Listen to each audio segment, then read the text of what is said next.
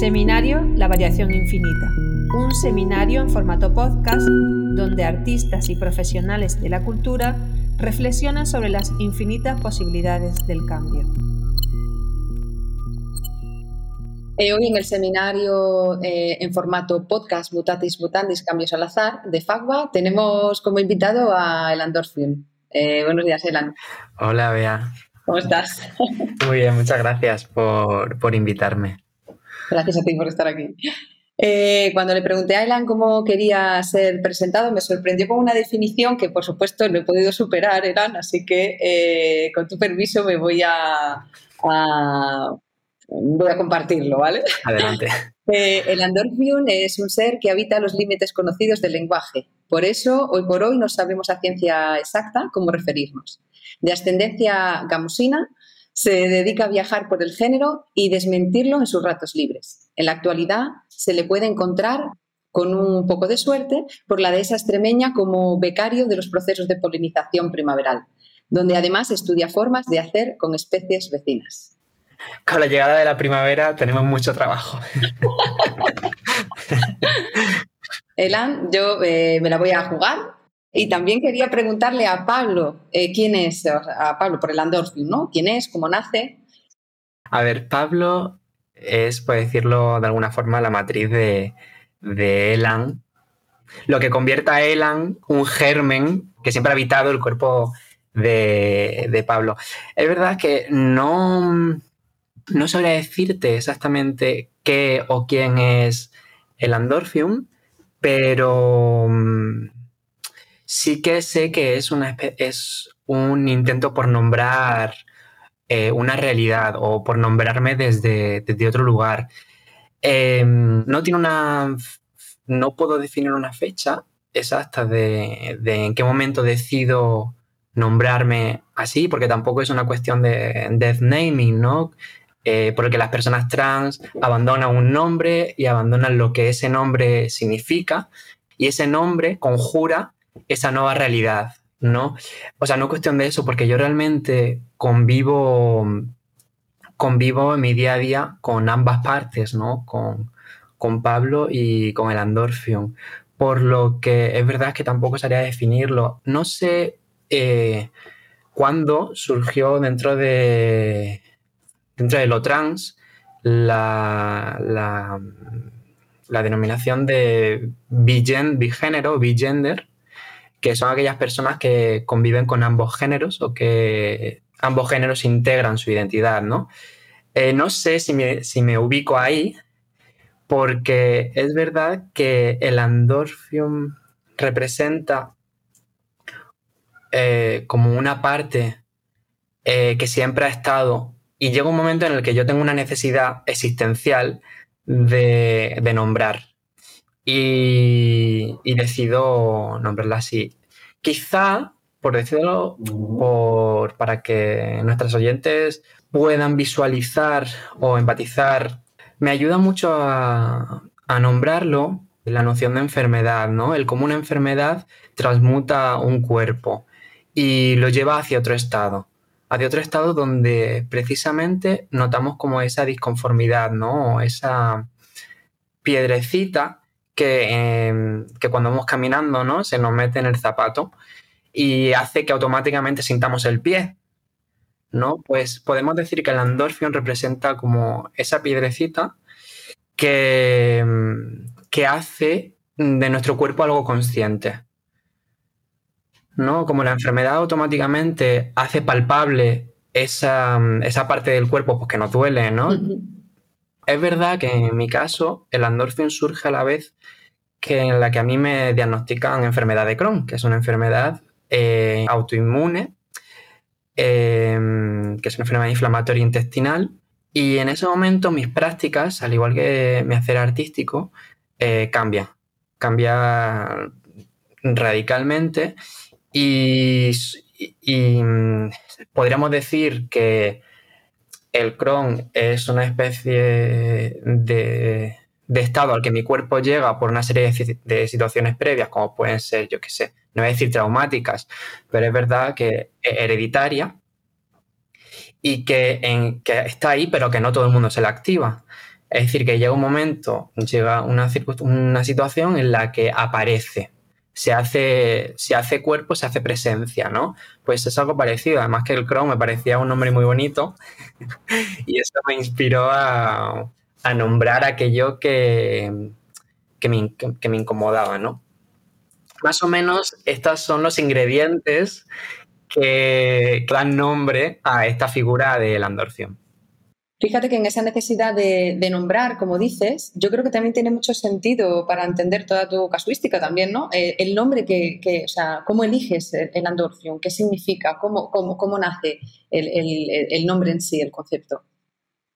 Claro, esto es súper curioso, ¿no? Porque en esta idea de la autorrepresentación y en esta idea de necesidad por nombrar cosas, no, pues eh, nos surge la pregunta de cómo nos nombramos o qué elegimos para representarnos, ¿no?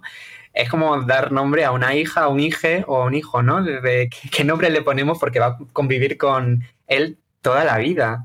Eh, pues realmente el Andorfium, eh, como la primera urgencia por nombrarlo vino a través de un cartel para una fiesta nocturna, Minitel, eh, me dijeron que qué nombre me ponían en el cartel y yo me puse a indagar, eh, bueno, me puse, a, me puse, a, pensar cómo querría ser nombrado a partir de ahora.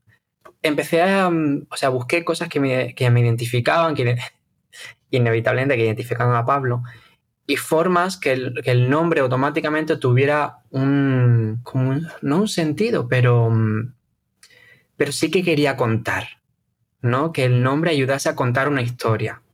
Porque va a ser, va a ser el título de una historia que vamos a cortar a partir de ahora. Y bueno, ya a modo de anecdótico, el, el Andorfion significa um, Elan, que en varios idiomas significa impulso muy fuerte, eh, pero que yo lo tomo de, de la eh, em, un término Lelan, vital, que es como la energía de que, con la que los cuerpos nacen y que motiva a estos cuerpos a evolucionar. Y Orpheum eh, quería que tuviera referencia a Orfeo o Orfe, eh, ya no solo por mi relación con la música, sino también por donde todos estos cuerpos, estas subjetividades se manifiestan y tienen mucho que ver no solo con el baile, sino también con la noche y los clubs, ¿vale? Que es de donde, donde nace, donde germina, por decirlo de alguna forma, germina en la noche. Y tiene mucho que ver de bajar esas escaleras y llevar como esos al inframundo, ¿no? Llegar al club, donde generalmente los clubs siempre están en los subterráneos. Em, y por eso, con esa relación, eh, me inclinaba hacia Orfe y encontré que casualmente el Orpheum es una, es una flor africana que libera su polen únicamente ante la vibración concreta de, una, de un do, lo que un sistema, un sistema tonal equivaldría al do. Y este sonido lo hacen las abejas obreras eh, cuando llegan a la, a la, flor. Imaginemos que la abeja hace un sonido, hace... cuando llega a la flor cambia su frecuencia y hace...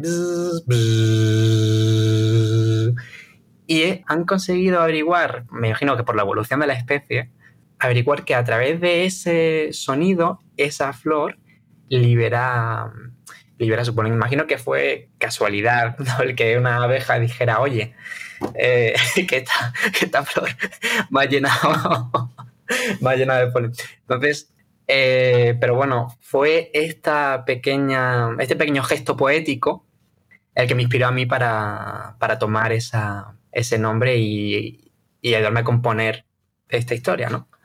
Maravilloso.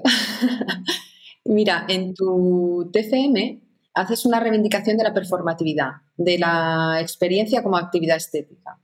Y, haces en concreto una interesante reflexión contraponiendo lo que sucede en el after, como antes mencionabas, ¿no? y lo que ocurre en un museo, cuando se trata el tema del travestismo o se habla de los drag queens. Eh, dices textualmente, este pequeño ejercicio de contemplación que practico en el after hace darme cuenta de que la verdadera existencia reside, eh, perdón, que la verdadera experiencia reside en la riqueza gramatical de este escenario y que sus derivados son sucedáneos insípidos que nos cuentan algunos discursos heteropatriarcales de lo que aquí ocurre que las transcripciones museísticas no son más que insecticidios absurdos que alejan de aquellas criaturas de su hábitat natural y que impiden entender la naturaleza de otro ser, vivo más allá de las barras salvavidas de un zoo.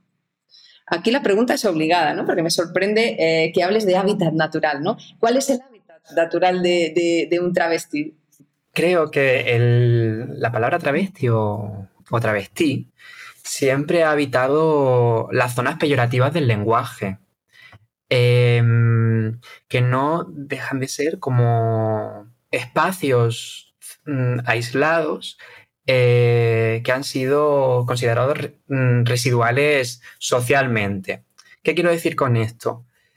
Em, voy a hablar primero de lo que ha significado eh, travesti, ¿no? Y luego voy a, introducir eh, la idea del club y luego su transferencia ¿no? al espacio museístico, al espacio expositivo, o como yo creo que se produce, ¿vale? Em, bueno, mi, en mi eh, estudio, investigo, es la primera investigación que yo realizo en un contexto, en un marco académico sobre la figura del travesti. En España, hasta mm, más o menos la pasamos la, transición con la veneno, finales de los 90, donde previamente ocurren muchas cosas, ¿no?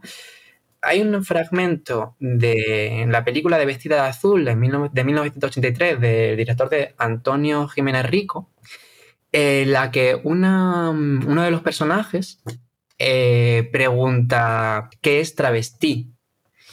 Y, y, una de las, de chicas responde travesti son esas, esas prostitutas no existía una forma de nombrar a las personas trans, sino una forma de nombrar a personas que practicaban pues, un transformismo, ¿no? El caso es que este ejemplo nos demuestra dónde se enmarca el travestí, incluso para estas personas que se autoproclaman transformistas o artistas. El travesti aparece eh, peyorativamente como esas personas que se dedican a la, a la prostitución. Incluso las personas trans pretendían alejarse de esa, de esa connotación pese a que integraba su realidad. O sea, las personas trans trabajaban también como, prostitutas, pero porque no, no había espacios o otro tipo de contrato social para este tipo de subjetividades. Eh, luego más tarde empezaron a aparecer como diferencias. De hecho, en inglés, transvestite fue el primer tratado que hablaba de este tipo de, de diferencias de género, ¿no? Más tarde aparecieron La Veneno, ¿no? Vivi Andersen. Aparecieron otro tipo de referentes que, que representaban la idea de, lo transgénero, mientras que el travestismo se mantenía en ese lugar del club, en ese lugar de la noche. Seguía estando considerado peyorativamente. Estas prácticas de que en, que en su homónimo americano es drag queen, ¿no? Aparecieron como unas prácticas subversivas de género donde a, partir de unas comunidades residuales que conformaban los márgenes, ¿no? De los márgenes sociales. Para resumir un poco, observamos que el travestismo, el transformismo, siempre ha pertenecido a estos clubs o estas escenas nocturnas, lo que yo denomino hábitat natural, eh, vinculadas al ocio, vinculadas a, tal. Por ejemplo, eh, lo que yo propongo es, eh, sacar de ese contexto del club y observar qué pueden ofrecernos ese tipo de prácticas en otros contextos expositivos. ¿Y qué diferencia, o sea, qué diferencia encuentras eh, en el o sea, cuál es el problema en el tratamiento eh, en museos, ¿no? Que es un poco lo que, lo que vienes a, criticar en esta cita que he rescatado de tu TFM. Eh, ¿Cómo es tratado este tema en estos espacios o a través del arte? Siempre existen por parte de ciertas comunidades o colectivos minoritarios el miedo de la fetichización, ¿no? El ser objeto es ser el objeto del arte, ¿no? Y pasar de ser objeto a ser sujeto a, su, o subjetividad desde la que se enuncia algo. Es como una especie de inversión de roles, de poder, el que mira y el que es observado. Pues es invertir todo eso. Una práctica travesti de, de subvertir esas, esas lógicas del poder que es al final las que reproduce eh, el arte, em, que va además con la naturaleza del travesti y colocar en el lugar del enunciante otro tipo de figuras. Entonces yo creo que esto es lo que, lo que busco con, por ejemplo, con la pieza que presenté en circuitos, ¿no? E, ejercicios de equilibrio sobre eje de género. Eh, una estudia o responde esa inquietud. Es más un intento de, trazar puentes entre lo que yo he aprendido en la noche y los códigos que yo he aprendido en la academia a partir de la Facultad de Bellas Artes. Es una especie de híbrido. Sí, además es que eh, tiene mucho sentido porque en tu tesis, este, otra cita que te voy a rescatar, también es, maravillosa, dices, debería ser nuestra obligación sacarlos de esos clubs para que puedan escribir su propia versión de los hechos y así las prácticas más subversivas serán injertadas en naturalezas muertas y devendrán el día de mañana en nuevos paisajes grotescos que colorearán el mundo excesivamente serio. En este proyecto que, que mencionabas antes, el de ejercicios eh, de equilibrio sobre eje de género, eh, realizas una tabla de ejercicios sobre eh, zapatos de tacón, donde coges toda una serie de conocimientos que se transmiten de generación en generación entre familias travesti y drag queens. ¿Es esto, este intento de teorizar esa praxis responde a ese deseo de sacar a este colectivo de los clubs, de esos lugares de excedente social, como tú los llamas? Sí, imagino que intenta, intenta dar respuesta a esa inquietud, esa inquietud que tengo de cómo de cómo puedo expandir la capacidad de agencia de, estas, de estas identidades, ¿no? Que, que, que transitan casi por inercia estos espacios de club y que no dejan de ser em, espacios limitados. Muchas veces, em, o sea, es verdad que ahora se está expandiendo, ¿no? Con todo el fenómeno drag queen, ¿no? Tanto a nivel global pero sí, yo, por ejemplo, trabajé como, colaborador en, la, en el departamento de dibujo, en la asignatura de anatomía, en la Facultad de Bellas Artes. El viernes, concretamente, por la mañana de clase y por la noche me iba al club. Digo, si tuviera que dar clase yo algún día, yo les pondría a mis alumnos eh, tacones y observaríamos cómo automáticamente se modifica el cuerpo, cómo, cómo se modifica a nivel anatómico. De hecho, yo creo que fue, o sea, esta idea del mm, de, el proyecto de ejercicios, eh, de ejercicios de equilibrio sobre eje de género, eh, nace en el confinamiento, es decir, es una surge para ti como una necesidad de comunicar, ¿no? Eso, ¿cómo? Mm, explícanos un poco cómo nace. Em, me imagino que toda artista tiene como esa necesidad de, comunicación, ¿no? Es como una de, eh, de cómo transmitimos eh, nuestras paranoias mentales.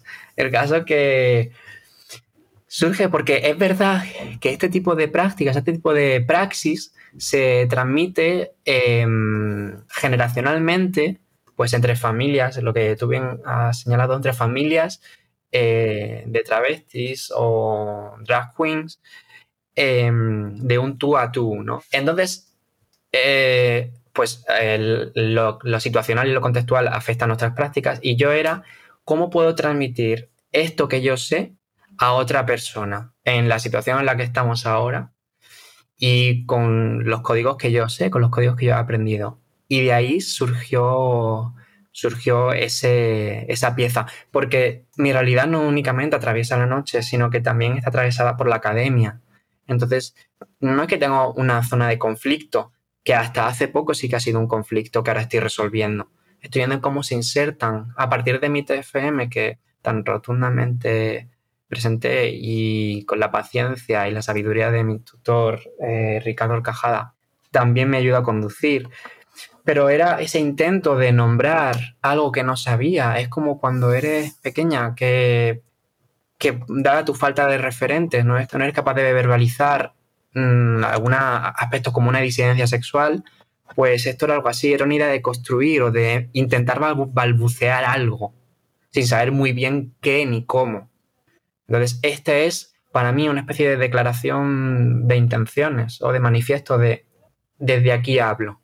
Claro, fíjate que esa necesidad que tienes, y ya lo has dicho eh, anteriormente, la necesidad de nombrar, ¿no? Eh, de conceptualizar eh, determinadas cosas. Aquí nace una cosa que a mí me parece muy interesante, que es el, concepto de prótesis, ¿no? Cómo lo desarrollas a través de, ese, de, esa tabla de ejercicios que realizas, pero tú empiezas a plantearte el zapato de tacón como, como, como, una prótesis, ¿no? Como un instrumento, dices, un instrumento ortopédico que permite el desarrollo natural del género.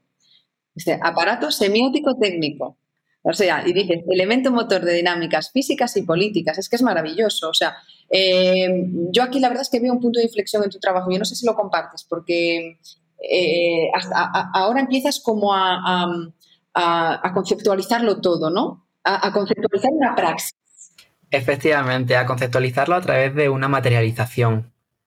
¿no? Empezamos a, a entender lo que suponen el capital simbólico, lo que supone eh, la idea de la representación, la idea de la autorrepresentación, la idea de construir y de comunicar, porque ese nombrar em, surge de una necesidad de comunicar aquello que te está pasando, aquello que te, que te atraviesa. Entonces, en ese afán de comunicación eh, es donde aparece el materializar eh, a través del zapato de tacón a través de qué supone esto, qué es, qué ha representado esto. Eh, un compañero me eh, hablaba de cómo, de que realmente el tacón había sido una obligación impuesta a la mujer, ¿no? En esa idea de feminidad. Pero yo le respondí diciendo que, pues entonces, como era condición exclusiva de la mujer, el hombre podía hablar desde desde la idea de, ausencia, puesto que em, yo no voy a hablar de, cómo yo he convivido con el tacón, puesto que no he podido desarrollarme. Entonces podemos hablar de qué eh, dispositivos em, se asocian a qué tipo de identidades. Entonces aquí aparece la idea de prótesis como ese, em, instrumento que nos, que posibilita el ser lo cual hablamos de esa idea de, carencia, ¿no? O esa idea de, de, la, de, ortopedia, de ortopedia de género, pero no como una idea de corrección, sino como una idea de mejora. Claro, eh, eh, es que esto me, resultó muy, muy, muy, eh, muy curioso, ¿no? Porque, claro, hablar, dices, eh, estás hablando de que no encajas, de que ese, sentimiento que tienes, pero luego hablas de artefacto ortopédico de género, ¿no? Entiendo que te refieres a aparato que, bueno, que corrige o que instrumento que permite la reorientación de un proceso mismo del devenir. Sin embargo, tiene como connotaciones eh, peyorativas, patologizantes, ¿no? Eh, me resulta curiosa la metáfora. Yo me gustaría que me explicaras un poco cómo... bueno, yo propongo alejarnos de esa idea patologizante que trae consigo la prótesis, ¿no? De amputación de, un miembro o la, idea peyorativa a sí mismo de la ortopedia, ¿no? Que es como de la corrección, puesto que es, esa idea de, eh, proviene del sistema médico y yo propongo eh, apropiarnos en un sentido metafórico y simbólico de, de lo que promete la prótesis, ¿no? De un como una idea de, de devenir hacia algo, de llegar a ser. Esta promesa del llegar a ser es lo que a mí me apetece rescatar de esta idea protésica o, o mm, de lo que posibilita, ¿no? Como por ejemplo, yo que sé, lo que posibilita un tacón. Un tacón automáticamente te convierte, pasa de ser un hombre a ser otra cosa. No te digo ser una mujer, pero sí que dejas de ser un hombre. Es como por arte de magia, es automático. Entonces, estudiar ese fenómeno me parece que permite decantar cómo, mm, cómo, cómo se construye la idea de género. Y toda esa decantación la propongo pues a partir de una pieza o la estudio eh, que para mí es un acercamiento, es, una, es el primer intento por verbalizar algo. Es como, el primer sonido para... es como un mamá, ¿sabes? Es, el... que no, no nace desde, un, desde una necesidad académica, sino de una necesidad intrínsecamente subjetiva. ese, ese deseo por llegar a ser es el que aparecen representados por la idea de, prótesis o de ser protésico. ¿no? Entonces, el, ser como un armado, como un armado de, múltiples dispositivos em, culturales o muchas tecnologías protésicas y culturales, ¿no? Que al final la prótesis también es, se construye desde, desde ese espacio simbólico. Eh, voy a rescatar aquí una cita que me parece muy que a mí me ayudó a ilustrar mucho, precisamente de mi tutor Ricardo Orcajada, que dice, yo la voy a parafrasear porque no recuerdo textualmente, pero dice que el, el arte produce y promete muchos, muchos modelos simbólicos que luego son transferidas a, a un contexto social. ¿no? El arte hace posible la supervivencia de ciertas formas de vida que con el tiempo van permeando progresivamente hacia formas tanto sociales como jurídicas. Y creo que mm, el identificar cuáles son los elementos que hacen posible esa, mm, esa permeabilidad, ¿no? esa idea de transferencia, a mí me parece, me parece que es como la clave. Hablas, bueno, mm, digamos que la prótesis te viene como un viaje, es un viaje, puede ser intrasubjetivo o entre subjetividades, ¿no? Em, y al principio eh, de la charla eh, decías que, eh, que para Pablo Elan era un estado mental, ¿no? Sí. Y hemos visto cómo la prótesis te permite viajar rápidamente de una identidad a otra, ¿no? pero ser Pablo o ser Elan evocan subjetividades completamente distintas, ¿no? ¿Cómo, ¿Cómo, gestionas ese tránsito en tu vida cotidiana? Es decir, ¿dónde empieza Elan, termina Pablo y a la inversa? Eso es, se vale como una gestión de pareja, ¿no? es, es, un convivir. O sea, no sé dónde empieza uno y dónde acaba otro. Es, es una relación infinita. Él han ocupado este cuerpo para mejor. y, y, estamos en esa, en esa relación, en ese diálogo. Es como un baile, donde eh, Elan, yo en un, en un principio solo era capaz de identificarlo como la idea de prótesis o algo que me permite ser, em, pero desde el sonido, ¿no? Desde la idea misma de cuando alguien te denuncia, Pablo ya está cargado de unos significados y Elan está cargado de otros y de los que están por venir. Entonces, em, lingüísticamente es ese estado distinto. ¿no? Por ejemplo, yo qué sé, mm, como decías antes, ¿no? En la relación con la enfermedad. Yo convivo con, pues, una enfermedad, ¿no? Yo convivo con el Crohn, entonces mm, soy un conviviente. Pero en este cuerpo conviven Elan y el Crohn. Yo no soy un enfermo, pero convivo con una enfermedad. Entonces el endorfión ha llegado para enseñarme, para, para desmitificar a Pablo, para desmitificar esa figura de hombre pero no es un hombre. Entonces, ¿qué es? Pues no sé qué es.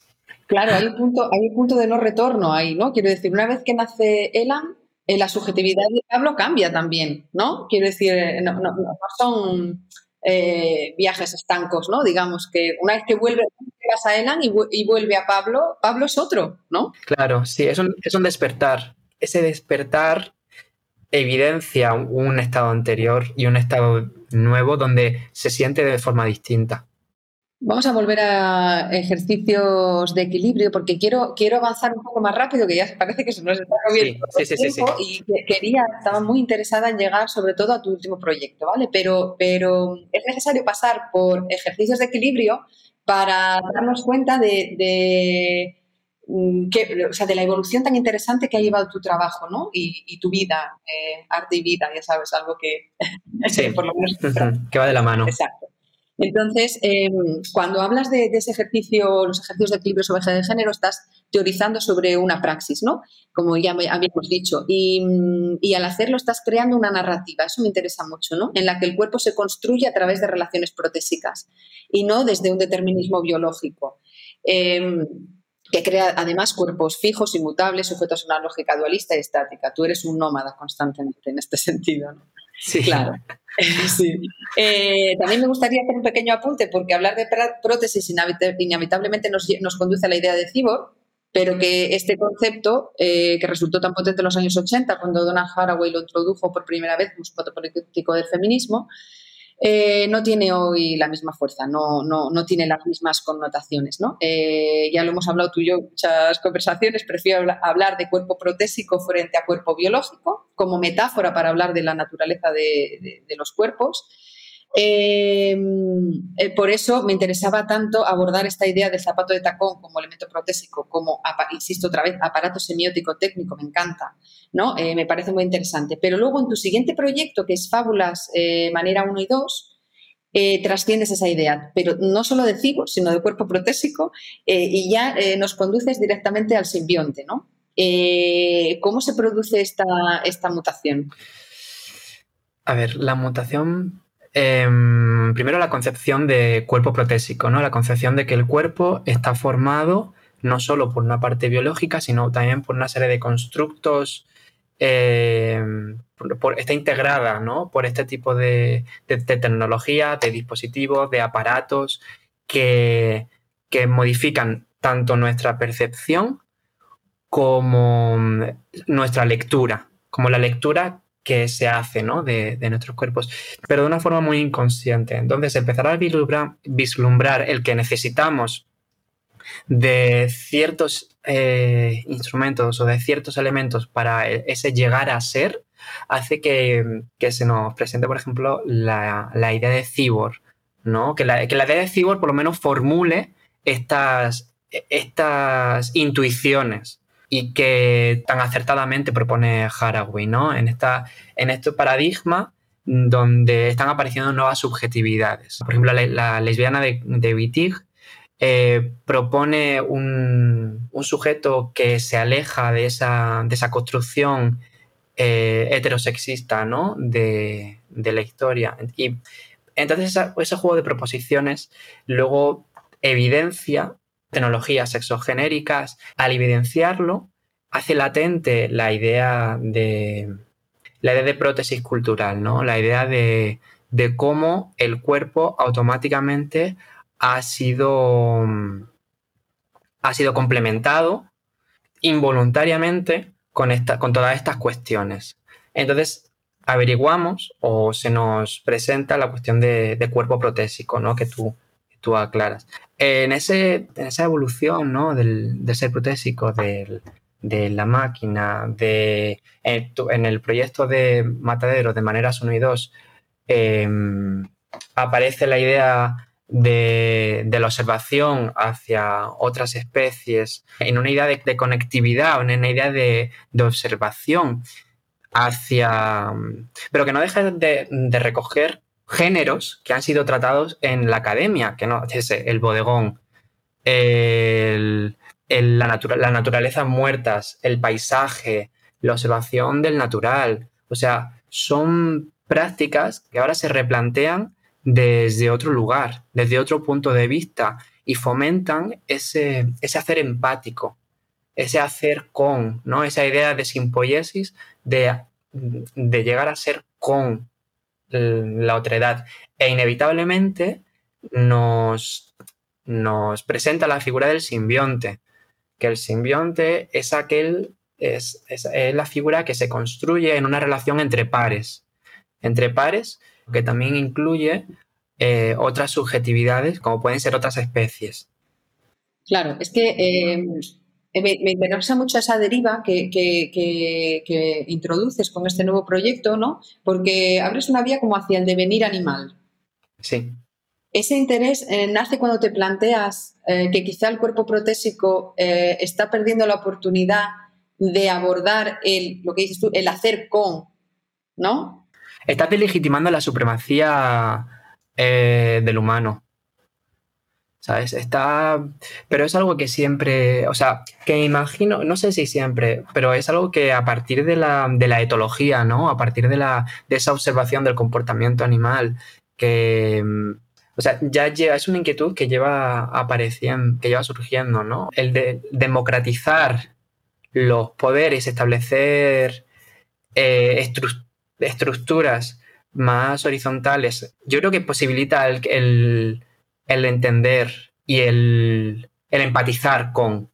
Porque realmente eh, devenir una alianza multiespecie, por ejemplo, ¿crees que puede ser eh, ofrecer una salida al antropoceno? No sé si me estoy saliendo un poco de... Quizá, o sea, no es... Yo creo que no sería así una alianza entre especies, porque tampoco le hemos preguntado a, una abeja si se quiere aliar, pero inevitablemente es no bloquear o no impedir el desarrollo natural, o sea, facilitar de alguna forma mediante procesos como pueden ser la observación. Y esta, este facilitar, este, este facilitar una convivencia, entonces yo creo que, que, es más una cuestión desde cómo, se cómo nos pronunciamos ¿Cómo se pronuncia el hacer y desde dónde? Hablando del hacer, en Fábulas eh, exploras también la mecánica del movimiento, ¿no? Que junto a la, que junto a la eh, prótesis posibilita esa simbiosis. Eso que dices, ¿no? Sí. Eh, para mí hay una, hay una lógica muy bonita entre el hacer mecánico y el instinto natural, ¿no? Como un hacer programado, como un hacer que, que no aspira a la sublimación estética, sino que que el gesto en sí de lo mecánico recoge como toda esa, como esa epísteme, ¿no? De, del conocimiento. Y mm, lo relaciono mucho con la música, ¿no? Lo relaciono con el, gesto, lo relaciono con algo eh, automatizado dentro de un programa de, automatismos. ¿no? Entonces trae presente la idea del autómata, ¿no? De qué es una abeja a la naturaleza, sino una figura dentro de un, de un complejo automático ¿no? Donde tiene una función concreta, donde tiene una actividad que se puede seguir, se puede y se puede mm, planificar o se puede se puede identificar. Entonces, ese hacer mecánico yo creo que nos lleva como a un estado muy introspectivo, casi, casi meditativo, que en la música encuentra como un símil. La música no es más que en sí un fenómeno mecánico, mecánico y físico, eh, donde esa repetición, esa sincronía entre el cuerpo y el instrumento eh, posibilitan el sonido, hacen posible esa, esa idea mística ¿no? o estética de un hacer. Pues, em, entonces, esa materialización de lo mecánico hacia algo casi holístico que permite, que permite la música, ¿no? Me parece que representa muy bien la traducción entre, entre lo mecánico y, la experiencia o lo estético, ¿no? En ese ejercicio de traducciones. Es que aquí sí que se produce una verdadera simbiosis humano, animal, máquina, ¿no? Eh, esa, idea que planteas del cuerpo como devenir, devenir máquina, eh, es una... O sea, simplemente es una idea eh, a lo mejor de metamorfosis simbólica. Ya. ¿Sabes? Del, ver que podemos aprender en, esa, en esa necesidad de, aproximación a.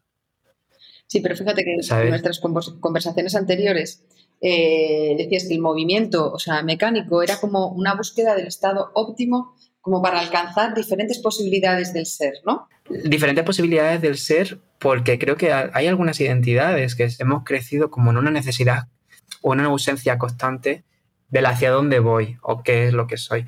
Es, es una búsqueda intuitiva e instintiva, si puedo decirlo. Sí, sí, es que eh, eh, al final toda tu, toda tu obra es como un peregrinaje permanente, ¿no? Hacia esos otros estados del ser, ¿no? Sí, sí, sí. sí. y yo creo que de verdad de esto deberíamos aprender mucho, ¿no? Por eso me parece tan, tan importante tu, tu práctica cuando tú intentas verbalizarlo, cuando decías esa necesidad de nombrar ¿no? a los demás, nos, da, nos genera unas narrativas, no solo visuales, sino también conceptuales, de unos discursos que me parecen muy, muy, muy interesantes. Sí, hasta qué punto se desaparecerá ¿no? la figura del humano, cómo se desintegrará y en qué partes, ¿no? Es que fíjate que durante toda la conversación no dejo de pensar que quizá nuestra crisis es una crisis corporal, que se deriva de cómo hemos construido nuestros cuerpos e identidades, tanto individual como especie. Es decir, somos cuerpos desconectados del mundo natural, incapaces de pensarnos de una manera colectiva o como colectividades multiespecie, mucho más abarcable, pero además eh, psicológicamente estamos agotados, ¿no? O sea, la deriva tecnológica ha dejado cuerpos hiperestimulados, incapaces de imaginar mundos posibles. En tu práctica yo veo un pequeño atisbo de, salir de ahí, ¿no? Sí que veo posibilidades, muchas posibilidades en, lo que planteas esta, esta mañana. O al menos, por lo menos una voluntad o una intención de, de salida una intención de salida, sí. Pues yo creo que ya, bueno, yo creo que mm, hace falta crear narrativas corporales más prometedoras. Por eso me ha encantado, eh, Elan, eh, charlar contigo. Creo que a través de tu práctica hemos aprendido a desarrollar la empatía del cuerpo compartido y a, y a transitar por diferentes subjetividades. También quiero agradecer a Marisa y a Rosario por aceptar la propuesta de hacer este podcast contigo y, por supuesto, a ti por tu generosidad. Gracias a vosotras por, por la invitación.